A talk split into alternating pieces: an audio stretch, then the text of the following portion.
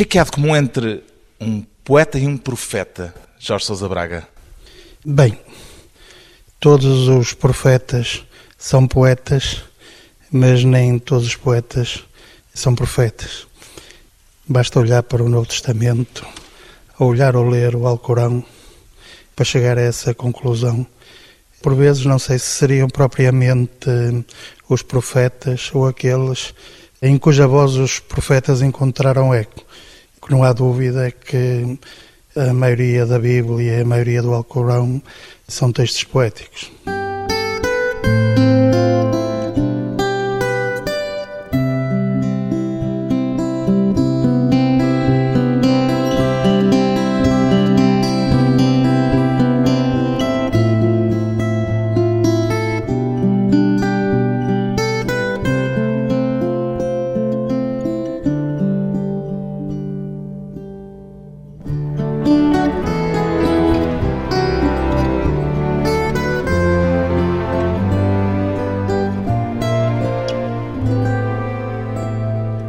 Jorge Sousa Braga, 54 anos, poeta e médico. Acredita que a poesia pode ter propriedades terapêuticas, Jorge Sousa Braga?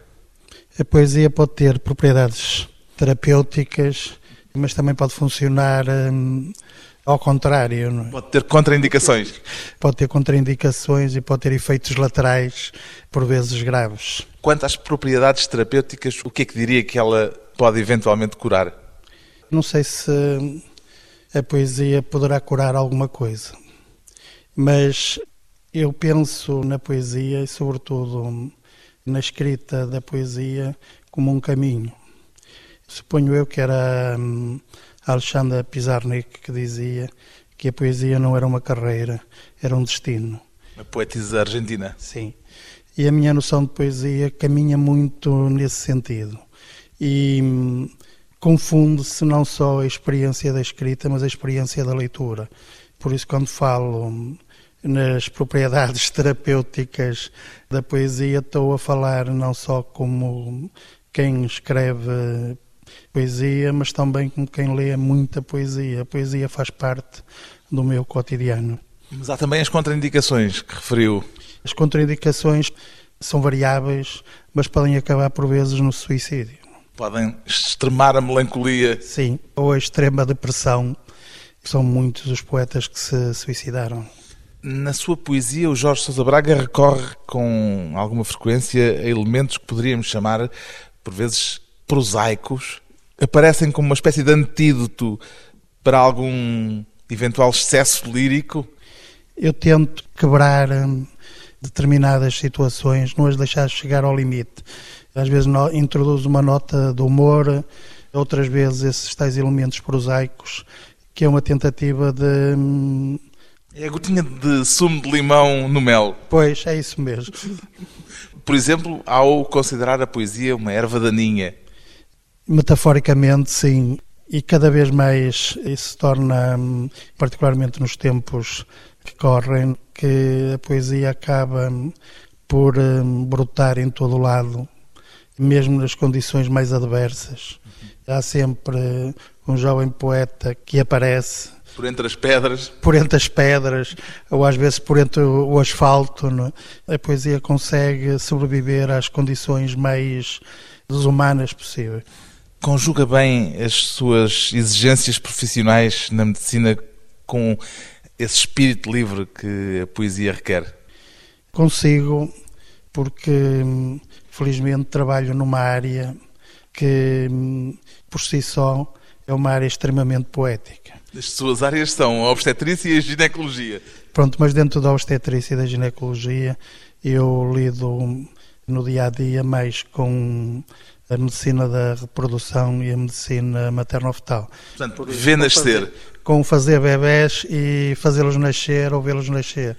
Consta que desde criança já dizia que queria ser médico de mulheres teria cerca de oito anos e lá o padre da minha aldeia, eu nasci numa aldeia típica do Minho, fui criado, tive uma educação católica e um dia o padre da minha aldeia passou lá por casa, o meu pai era alfaiate e estava sempre em casa, estava a minha mãe e os meus irmãos, e o padre perguntou-me o que é que eu gostaria de ser quando fosse hum, mais velho. Eu disse que gostava de ser médico e ele na altura perguntou-me se gostava de ser médico de mulheres ou de vacas ou de...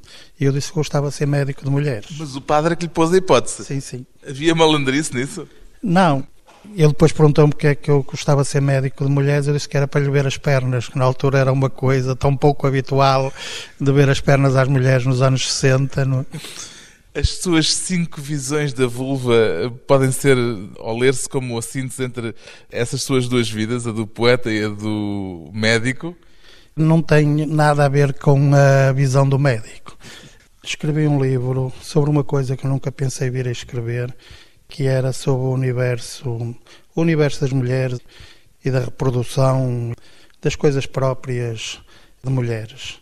Uma área que poucas pessoas ou que eu conheça nenhuma, é uma área em que ninguém se aventurou e que eu nunca pensei visse que era aventurar. Menstro e corrimento e... Essas coisas fazem tudo parte das idiosincrasias das mulheres e da beleza das mulheres. Então é aí que se encontra o ginecologista com o poeta. Eu lembro-me que aqui há muitos anos, quando eu era interno, era habitual eh, fazer uma palestra para internos mais novos sobre os corrimentos nas mulheres. E hum, quem estava a, a moderar lá a palestra era uma, uma colega minha, já de certa idade, e eu, quando estava a falar do corrimento fisiológico das mulheres, ia passando uns slides que apareciam lá os bacilos do Oderline e às tantas apareciam os nenúfares. E, e lembro-me que a colega ficou extremamente sensibilizada pelos nenúfares que apareciam lá no meio dos corrimentos fisiológicos das mulheres. Escreve poesia no consultório? Não, porque habitualmente tenho tanto que fazer que hum, eu habitualmente escrevo nos cafés ou às vezes antes de dormir. Como é que os versos normalmente lhe surgem? Andam a bailar durante muito tempo ou é quando se predispõe para eles que eles aparecem? Durante muito tempo quando tinha mais tempo, eu sentava-me no café à espera que hum, a poesia pousasse. Ultimamente, sou capaz de passar meses sem escrever. O que acontece é que depois as coisas acabam de sair, mesmo sem eu fazer grande esforço. De repente ocorre-lhe um verso? Ou a ideia para um poema, ou a ideia para um livro, e depois, no espaço relativamente curto, as coisas acabam por fazerem todas sentido e agruparem-se no papel. Mas sou capaz de passar um ano ou dois e não escrever nada. E reescreve muito? Não. Aquilo que sai, sai limpo? Também não é bem assim. Quando sai sai limpo é porque é muito bom. E acho que é aquilo que todos gostariam que fosse. Ponto que surgisse sempre assim, não é? Que o processo natural fosse indolor, sem Sim. grandes alterações muitos dias ali à volta até que se faça luz. É? Queria propor-lhe que nos lesse um poema breve, de que já falámos há pouco, Erva Daninha, mas antes deixe-me assinalar isto que me parece ser a sua propensão para a botânica. Há muitas plantas e muitas flores na sua poesia. Isso é verdade. Tem alma de jardineiro? Eu não terei propriamente alma de jardineiro, mas gostava de ter sido botânico. Acho que se não fosse médico, como dizia o Vinícius de Moraes, que hum, tem um texto belíssimo sobre o médico de flores. E gostava de ser médico de flores? Era, era isso mesmo. Pode então ler-nos a erva daninha? Não tiveste ainda tempo de comemorar a vitória sobre a Corriola e já estás de novo em guerra, agora com o escalgacho. Preocupado com as berinjelas, os tomates, os pepinos de conserva, é uma luta em glória que se pronuncia. A essa erva outra se seguirá, nem que seja a mais daninha das ervas, a poesia. Deve ser o primeiro poema em que aparecem pepinos de conserva. Suponho eu. Aliás, muitas outras plantas. E o escalracho? O escalracho. O que é o escalracho? O escalracho eu não sei bem descrever, sei identificar, mas não sei em linguagem botânica descrever o que é. Mas é uma erva? É uma erva daninha. Que é das mais frequentes nos campos, pelo menos nos campos portugueses. Há um poema que também suponho eu que nunca ninguém escreveu, um poema a uma couve, um livrinho que escrevi para miúdos que se chama O Herbário. Tem um poema mesmo a uma couve, começa assim, nunca houve ninguém que tivesse escrito um poema de amor. Achava que era uma falha fundamental, porque as couves fazem parte do nosso dia a dia. E isso é tudo matéria de poesia. Há alguma coisa que não seja matéria poética? Não há nada que não seja matéria poética. Tudo pode entrar na poesia? Tudo pode entrar na poesia, depende da maneira como entro. Falaria de bom gosto e de mau gosto? Eu não sei o que é isso. Acho que em termos de poesia há o poema que resulta e há aquele que não resulta. Há um poema bom e um poema que não vale nada. E acho que as coisas se jogam nesse, a esse nível. Não usaria esse conceito de bom gosto? Não. Tem um pequeno quintal que vai desbastando ou isto é tudo apenas Tinha- saber tinha- livresco? Tinha, quando era pequenino, ainda tenho, que é a casa dos meus pais, que tem um quintal bastante grande, mas não me lembro de lá ver os calgais. Poesia com escalracho e com ervas daninhas e com pepinos de conserva, talvez pela primeira vez na poesia portuguesa. A poesia de Jorge Sousa Braga, do livro O Novíssimo Testamento e Outros Poemas, de que vamos continuar a falar já a seguir, depois de um breve intervalo.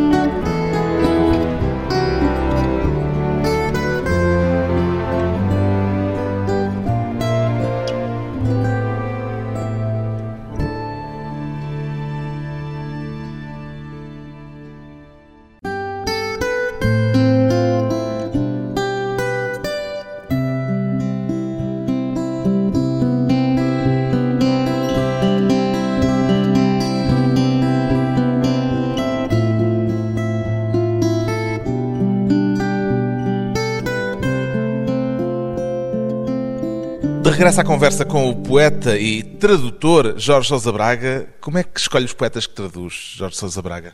Habitualmente hum, pelo coração. São poetas que me dizem alguma coisa ou que hum, escreveram coisas que eu gostaria de ter escrito. E a que chega, às vezes, por eh, outras línguas que não aquelas em que eles escreveram. E a maioria das vezes são poetas, por exemplo, no caso do Zbigniew Herbert, com que senti uma identificação assim logo à partida. no- É um poeta polaco. É um poeta polaco e eu de polaco não sei absolutamente nada. Não é? Habitualmente aquilo que eu faço para suprir o meu desconhecimento da língua, compro tudo o que saiu traduzido noutras línguas que eu conheço mais ou menos, Francês, inglês, e espanhol. e traduz esses poetas invejando-os. De certa maneira, em relação ao Zbigniew Herbert, tive uma série de poemas que hum, fiquei com uma inveja dos diabos. Aliás, na altura que estava a traduzir aquilo, costumava telefonar ao Manuel António Pina e ele lendo hum, os poemas que, hum, que estava a traduzir e ele dizia-me logo que aquilo que lhe dava um tesão do diabo para escrever. Confessou em tempos que traduz para não escrever. Explique lá isso um pouco melhor, por favor. É assim, no que diz respeito à poesia, há génios e aos outros. Génios como pessoa que mesmo assim escreveu muita coisa que não vale nada. Não é? Mas é impossível manter uma produção constante de qualidade. E então defende-se da sua própria pulsão para a escrita. Defendo-me traduzindo e conhecendo outros poetas. Não considera a tradução também uma forma de autoria? Não diria tanto. Embora haja alguns poemas que hum, para traduzi-los me tenha dado muito mais trabalho do que hum, Para os poemas seus. para os poemas meus. Mas a tradução tem outras vantagens, que é a melhor forma de conhecer hum, o trabalho oficinal dos poetas. É ler com uma lupa, não é? Muito mais do que isso. É aprender o mecanismo todo. Eu senti isso muito, por exemplo, em relação ao Rainer Maria Rilke, tem uma construção em círculos. Vai andando em círculos cada vez mais, mais curtinhos. Temos a apanhar por completo no círculo mais pequenino. Ao traduzir o Rilke também chegou a ver anjos? Muitas vezes eu tenho uma fixação por anjos. E foi por isso que chegou ao Rilke? Não, cheguei ao Rilke por outros caminhos, não é? Mas tenho uma fixação enorme hum, por anjos, não é? já Aliás, vamos- tenho uma série de poemas sobre anjos. Diz-se muitas vezes que a poesia é intraduzível. O que é que o faz ter uma opinião diferente? Há poemas que são muito difíceis de traduzir. Muitas vezes a única coisa que conseguimos é hum, extrair o sentido, não mas não direi que toda a poesia é intraduzível. Depende de quem traduz e há imensos e ótimos tradutores em português. No seu caso, até usa a expressão versões e não exatamente traduções. Porque há várias. Eu acho que é perfeitamente legítima a tradução quase à letra. Depois há recriações. O Herbert Welder chama-lhe outra coisa. O Herbert Welder chama-lhe poemas mudados para português por Herbert Welder. Pronto. Os brasileiros chamam-lhe transcriações. Há muitas maneiras de se chamar eh, apropriações de poemas que eram de outros e que nos apropriamos deles usando a nossa língua. Aprende-se a escrever poesia, Jorge Sousa Braga? Eu não acredito que se aprenda a escrever eh, poesia por acaso, uma área que me tem interessado bastante nos últimos tempos. Mandei vir uma série de livros através da Amazon de hum, textos ou de hum, conferências escritas por eh, poetas nessa área, é? do trabalho particularmente com os miúdos nas escolas. E eu não me parece que hum, se consiga ensinar alguém a escrever poesia, mas, mas pode ensinar-se a ler. Pode-se ensinar alguém a abrir os olhos para a poesia e partindo do princípio já ninguém escreve no vazio, é? é extremamente importante hum, o ensino da evolução da poesia ao longo, ao longo dos séculos. É? O Jorge Sousa Braca costuma referir que a sua descoberta aconteceu com o Walt Whitman. Foi com o Walt Whitman, a ler o Walt Whitman, que abriu os olhos eu já tinha aberto os olhos muito antes disso. Mas foi um momento poético fundador para si? Para mim, fundador ainda mais que o Otto Whitman, que só cheguei depois de ler o livro do Allen Ginsberg. Aquilo que foi uma reviravolta hum, foi um, o uso daqueles versos longos e da música própria um, do verso longo. Primeiro é difícil uma pessoa perceber-se aquela música e depois não é muito fácil eh, fazer aquele tipo de verso, embora pareça ao contrário. Isso, claro, muito depois da primeira tentativa poética, daquele poema célebre e inédito ao Eusébio. Pois, muitos anos depois. O poema ao Eusébio é da infância, da adolescência já? Ia ter oito ou nove anos que na altura, tanto como o meu pai trabalhava em casa, à noite reunia-se toda a gente quando havia jogos de futebol para ouvir na rádio a transmissão dos jogos, não? É? e deve ter sido uma noite dessas. Por falar nisso, no outro dia vi uma. perguntavam a uma poetisa russa, que é a Vera Pavlova, qual era a diferença entre poesia e prosa e ela usava a metáfora do jogo de futebol para explicar a, hum, a, diferença entre uma coisa e outra, que eu achei muito feliz, que ela dizia que a prosa era a transmissão do jogo todo e a poesia era a transmissão só dos golos. A poesia são os golos da escrita. É isso mesmo. Usou muitas vezes a poesia como arma de sedução? Uh, não. Uh, Mas imagina que provavelmente alguns dos seus poemas foram usados Estou a lembrar-me daquele célebre Esta noite sonhei oferecer-te o anel de Saturno e quase ia morrendo com o receio de que te não coubesse no dedo. Estou é, absolutamente convicto disso. Embora tenha alguns poemas que são poemas de amor e que tiveram não propriamente esse objetivo, mas a manifestação de, de uma paixão. E como é que encara isto dos seus poemas serem pombo correio entre pessoas que não conhece? Acho que é uma ideia que acho que é bonito uh, pensar nisso, é? que as coisas vão seguindo o seu próprio caminho, independentemente daquilo, do motivo para que foram criadas. Há um outro poema seu que se tornou emblemático e que se tornou muito conhecido até pela leitura que o ator Mário Viegas fez dele, aquele poema chamado Portugal, parece escrito hoje, apesar de o Jorge Sousa Braga já não ter os 22 anos que refere no poema. Nem Portugal tem a idade. Os 800. Os 800, já tem mais alguns. Mas acho que há muitas coisas que permanecem, na sua maioria, permanecem atuais. Numa altura em que, em que só se fala de crise, se fala muito de Portugal e do país onde vivemos e hum, pessoal que só quer sair daqui para fora Acho que este poema continua a fazer muito sentido. E continua a ter vontade de fazer esta declaração de amor a Portugal? A ter, continua a ter vontade de fazer esta declaração porque já estive muitas vezes fora de Portugal e a minha terra é esta, sei quais são os problemas da minha terra. Portugal tem os políticos que tem, tem os economistas que tem, e Portugal passa para além disso. Tem melhores poetas do que políticos e economistas e tudo o resto? Pelo menos melhores que políticos, acho que sim. Quer ler-nos então, dar-nos esta carta de amor, porque pode-se dizer que é uma carta de amor a Portugal. Com todo o gosto. Portugal. Eu tenho 22 anos e tu às vezes fazes-me sentir como se tivesse 800. Culpa tive eu que Dom Sebastião fosse combater os infiéis ao norte da África, só porque não podia combater a doença que lhe atacava aos órgãos genitais e nunca mais voltasse. Quase chego a pensar que é tudo mentira, que o infante Henrique foi uma invenção do Walt Disney e o Nuno Albas Pereira uma reles imitação do Príncipe Valente. Portugal. Não imaginas o tesão que sinto quando ouço o hino nacional. Que os meus igrejas avós me perdoem. Ontem estive a jogar póquer com o velho do Restelo. Anda na consulta externa do Júlio de Matos.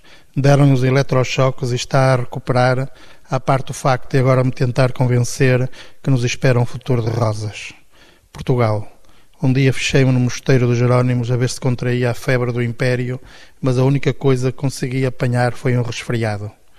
Virei a torre a tombo do avesso, sem lograr encontrar uma pétala que fosse das rosas que Gilianos trouxe do bujador. Portugal. Vou contar-te uma coisa que nunca contei a ninguém.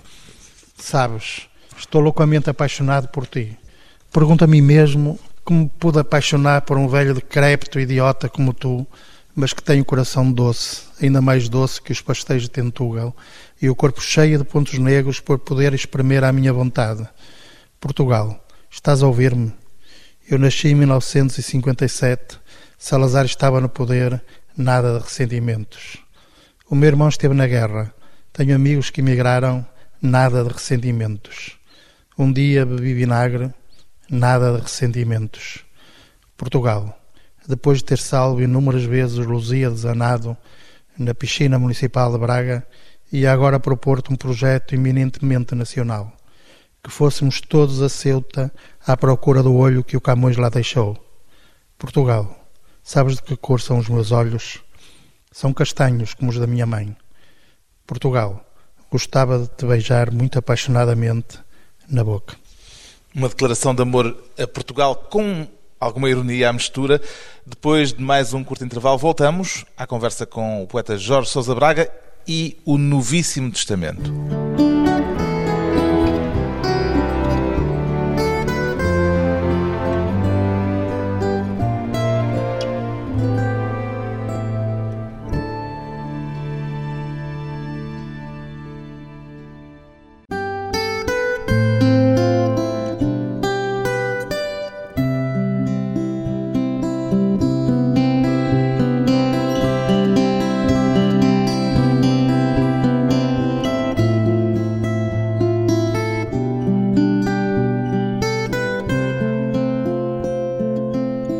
Convidado hoje para a conversa pessoal e transmissível o poeta Jorge Sousa Braga, autor de O Novíssimo Testamento e outros poemas. Qual é hoje a sua Bíblia, Jorge Sousa Braga? A minha Bíblia continua a ser a Bíblia.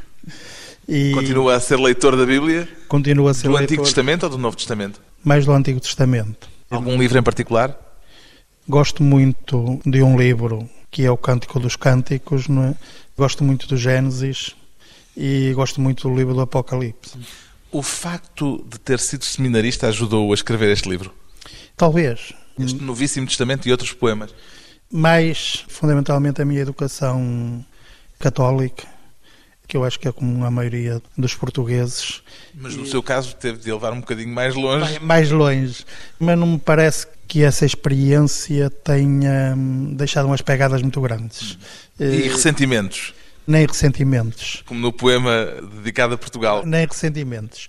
Deixou-me, foi, por exemplo, eu fui criado quando era miúdo, tinha-nos aquelas aulas de doutrina e não sei o que mais, e deixou-me mais pegada essa experiência Eu lembro que tinha hum, uns quadros lá na sacristia onde nos davam as aulas de uns anjos muitos façanhudos com umas espadas de fogo a mandar o pessoal para o inferno. Essas imagens tiveram mais impacto do que propriamente depois a minha experiência durante algum tempo num seminário. Não são os anjos do Rilke, nem esses anjos não, mas... pelos quais tem uma uh, devoção. É devoção? Pode-se falar de devoção? Sim, sim. Não, eu lembro que na altura, um dia encomendaram-me, teria eu pai 10 ou 11 anos, encomendaram-me uma palestra sobre o mistério da Imaculada Concepção. Uma palestra? Uma palestra. Eu acho que fiz uma palestra fabulosa, sem saber o que era Imaculada nem Conceição. Mas lembro que na altura também me ajoelhava ardentemente em frente a uma imagem que tinha lá da Nossa Senhora, não sei se era de Fátima, se era outra qualquer, e rezava profundamente. Tinha uma vocação religiosa forte? Eu acho que não, mas tinha já na altura um grande Levava poder, a sério aquilo que fazia. Um grande poder de contemplação. E esse poder de contemplação tem-me acompanhado ao longo da minha vida. Dizer um poema e dizer uma prece têm alguma coisa em comum? A maioria das preces são poemas. Há preces lindíssimas. Em que momento é que percebeu que estava mais calhado para a existência profana do que propriamente para o mundo da religião? Eu acho que isso à partida já estava pré-determinado. Eu nasci numa aldeia, meus, meus pais tinham limitações económicas profundas e era hábito. Quem queria estudar, a única hipótese era ir para o seminário. E hum, lembro-me que hum, na altura teria pai 13 ou 14 anos, cheguei a casa e disse ao meu pai que tinha sido expulso. O meu pai fez uma cara um bocado chateado, só para. Mas no fundo, para compor o quadro. Para compor o quadro.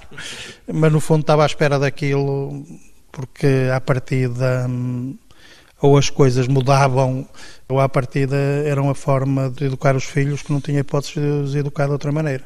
A sua experiência de seminarista foi de algum modo a sua manhã submersa ou será exagerado não, pensar isso? Eu li o A Manhã Submersa de Virgílio Ferreira e não tem nada a ver a experiência que eu tive com a experiência do Virgílio Ferreira. Porque não era tão dura como a do Virgílio Ferreira. É um espaço de tempo em que as coisas mudaram bastante. Já foi próximo do Concílio Vaticano II, por essa altura, num período de abertura da Igreja. Num período de abertura e hum, também a filosofia hum, que na altura havia no local onde eu estive era completamente uh, diferente. O seu Novíssimo Testamento começa com uma epígrafe em que se reclama a defesa dos direitos divinos porque os direitos humanos já não são só por si suficientes? Eu acho que a humanidade tem que caminhar e eh, seria uma loucura pensar que hum, os direitos humanos são respeitados em todo o lado. Mas não podemos estar à espera que os direitos humanos sejam devidamente respeitados em todo o mundo. Temos que avançar para um outro patamar. Que é Devemos é... querer ser deuses eu não direi propriamente sermos deuses, mas eu acho que somos todos divinos, que é diferente de ser deuses. E em que sentido é que sente que há essa centelha divina em cada um de nós? Eu acho que essa centelha nasce connosco quando nascemos e não sei se desaparece ou não quando morremos, mas acompanha-nos durante toda a vida e acho que é importante que ela se manifeste e é importante hum, que não a deixemos apagar e que lutemos para que ela hum, seja reconhecida. É um místico, o Jorge Sousa Braga? Eu acho, eu não me considero um místico, mas gosto muito de poesia mística. Aliás, as últimas coisas que eu tenho traduzido têm sido hum, poetas místicos. Traduzi aqui há dois ou três anos uma poetisa indiana lá do movimento Bhakti, que era a Mirabai, que hum, também foi das paixões à primeira vista. E a Mirabai era uma hum, adoradora do Krishna. Ultimamente voltei a um poeta místico que era mais conhecido que a Mirabai, que é o Kabir, que é umas traduções do Tagore e foram a partir dessas traduções que traduziram para a maioria das línguas e que é um poeta fabuloso. E ultimamente começaram a aparecer uma série de traduções mesmo feitas por filologistas que conhecem a língua em que ele. Uma daquelas muitas línguas indianas. Eu não sei se era o Marathi ou uma, uma coisa dessas.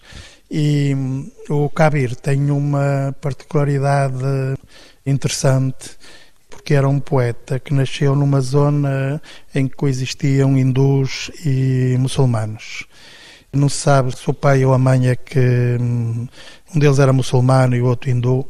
E hum, no século em que ele viveu, que era por volta do século XV, se não me engano, ele tem poemas em que fala de Deus e diz que hum, não importa que seja na sinagoga, que seja num templo hindu, que seja numa mesquita, não é? tem uma visão de Deus que ultrapassa todas essas. Isto é importante dizer que era no século XV que ele tinha esta visão. E tem outra pormenor interessante: é que quando morreu, dizem que tanto os hindus como os muçulmanos queriam fazer funeral. E quando foram buscar o, lá o, o caixão, só encontraram pétalas de flores. Isso parece um poema seu. Não um poema do Kabir. Recentemente, num texto de homenagem ao Manuel António Pina, o Jorge Sousa Braga escreveu o seguinte: São várias as tribos que habitam a cidade, está a referir-se ao Porto, entre elas há uma, talvez a mais insignificante de todas, constituída por poetas para quem poesia e salvação do mundo são uma e a mesma coisa. De que modo é que a poesia pode salvar o mundo? Eu não sei se o facto eles confundirem poesia e salvação do mundo é uma coisa. Diz eles ou diz nós? Eles, eu estou a falar de nós. Eh, Porque faz parte desta tribo. Faço parte dessa tribo. Embora não me parece que a poesia por si só salve alguma coisa. No... Embora a sua já tenha tido um plano para salvar Veneza. Mas não me parece que esse plano vá salvar Veneza de alguma coisa. E como é que se salva o mundo? Gostaria de saber responder a isso, não é? Mas qual era o plano para salvar Veneza? O plano para salvar Veneza era hum, um subterfúgio para hum, falar, talvez, do século, do século XX, todas as outras coisas que eu sentia que se estavam a afundar e a submergir. E que agora confirma? Acho que sim. Há muita coisa que hum, progressivamente se vai afundando. E entre essas coisas que progressivamente se vai afundando, está hum, essa noção que eventualmente hum, poderíamos salvar o mundo. Quer dar-nos para terminar a sua versão do início do mundo? Com todo o gosto. É um poema chamado Gênesis. No princípio, o universo era muito quente e denso, muito denso e quente, e começou a expandir-se e a arrefecer, a arrefecer e a expandir-se. Consoante ia arrefecendo, o universo que era violeta passou a amarelo, e de amarelo passou a laranja, e de laranja passou a vermelho. Cada vez menos quente e denso, cada vez menos denso e quente, o universo que era opaco tornou-se transparente. E os raios de luz puderam caminhar livremente, porque o universo que era opaco tornara-se transparente. E continuou a arrefecer e a expandir-se, a expandir-se e a arrefecer, e a condensar-se para formar galáxias, estrelas, planetas, nebulosas.